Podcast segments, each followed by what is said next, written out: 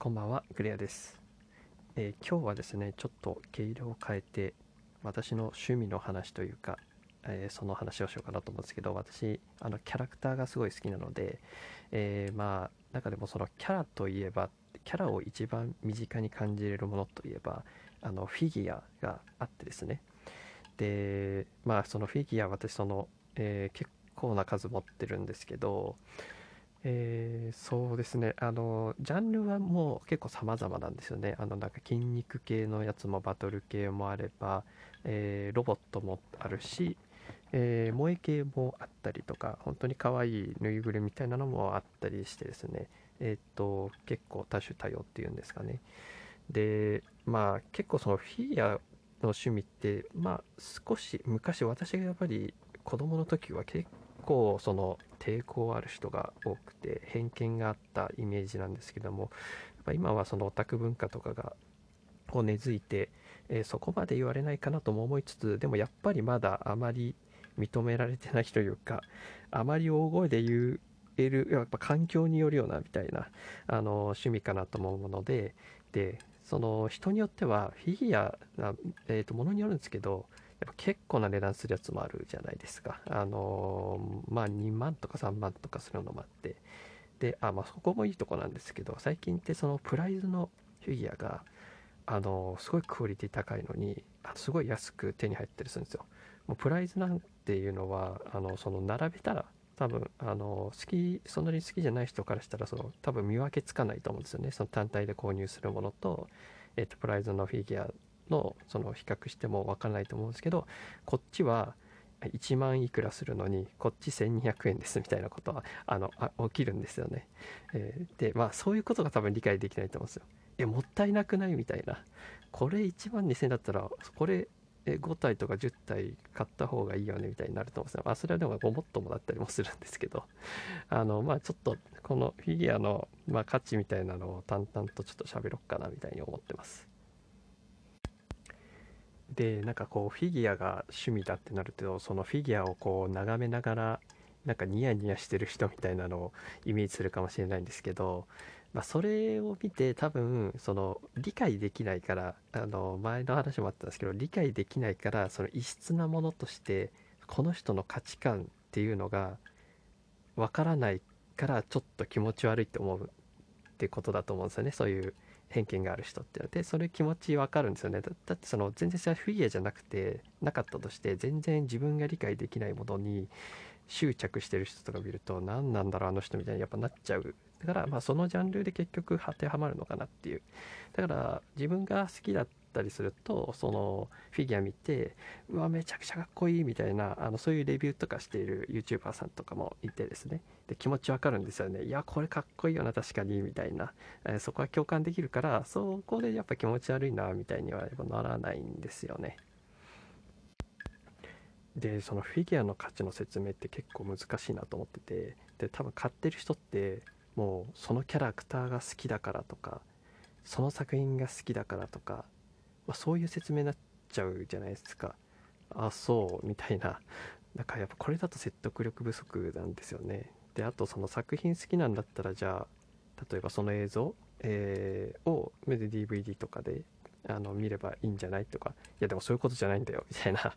ことになると思うんですよ。だから私も頑張って考えてこれだなっていうのがちょっと一個思いついたんでその話をするんですけど。あの例えば他の趣味でも何でもいいんですけど、まあ、例えば自転車とか、えーそうですね読書でもいいです。えっとうんえーと 農園なんかあ全然出てこない。まあそういう趣味ってえーっと時間を使わなきゃいけないんですよ。自分の時間を使ってまあそれが趣味だと思うんですけどね、えー自分の時間を使って、えーで例えばそのアニメとか漫画もそうなんですよね。アニメを見るってなったら自分の時間を消費してその時間を使わなきゃいけない。漫画も漫画を読む時間。でその作品が好きだからその作品に没頭してる時間とも言えるんですけど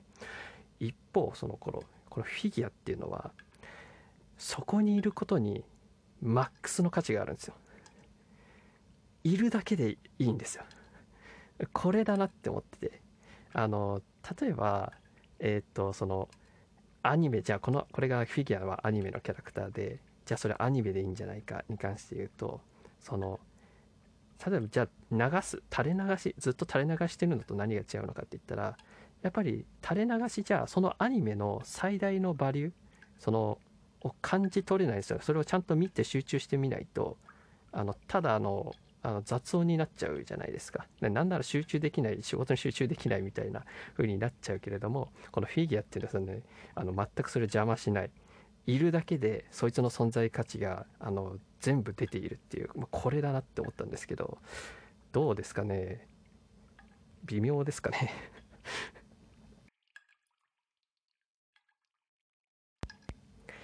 あとですねそのフィギュアを趣味にするとあのあることとして、えー、実はお金ガンガン使ってるように見えて結構制限もかかるというかあのフィギュアってその置く場所が必要になるんですね。だからあの自然と精査されすることを求められるんですよ。自分はこのフィギュアを買えるかどうかみたいな。だから青天井にガンガンお金使えるわけでギャンブルみたいに使えるわけじゃなくてそのまず置き場所がなければあのそれを抑制する力も働いてでかつそれでも欲しいみたいなその自分の思いに気づかされたりとか、えー、その物理的に、えーと、置けないから、えー、ガンガン使わないという気持ちにもなれるし、えー、だからこそ買ったものには愛着が湧くみたいなところもあったりするんですよね。うん、よしもう1ポイント。で、えー、とじゃあさらにもう1ポイント目指して、えー、でこれでもそのフィギュア好きの持ってる課題でもあるんですけどあの買いたいけど置く場所がないっていう人に 起きるんですよ。でなった時に、えー、とそのさよならする時がまあやってくるんですがあのその時にまあ今そのメルカリとかヤフオクがあるじゃないですか。その時にやっぱりあのフィギュアってあの価値が下がりづらいんですよねものによっては。人気なキャラクターだったりあなんならそのプレミアついたりもするんですよ。だったりそのそもそも買う時にそのメルカリとかヤフオクで買ってたらあのほぼほぼあの同じくらいの値段で要は売れるんですよね。そう。だから結構その中古として同価格で、えー、最悪お金が戻ってくる。で気持ちその間一緒にいた間気持ちがあの高ぶると。いうところでどうでしょう？これで結構いいものだなって思いましたかね？なのでこの今時間自分の時間っていうのが大切って言われている時代だからこそこう自分の時間を使わなくても、えー、自分の気持ちを高ぶらせてくれるっていう、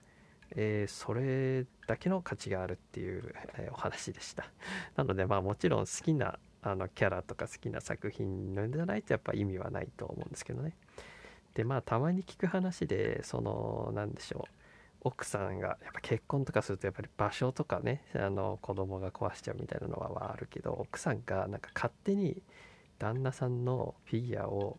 えー、売ったとかプラモデルを捨てたみたいな話たまにあってあれ炎上しますけどもう絶対許せないですね。ありえないですよ。それはあのまだその心がね旦那さんとそのフィギュアの作品との心がつながってるのにそれを捨てるっていうのはその旦那の心をあの捨てるとか売るのと一緒ですから絶対ダメですよっていうことだけ言っておきたいと思います。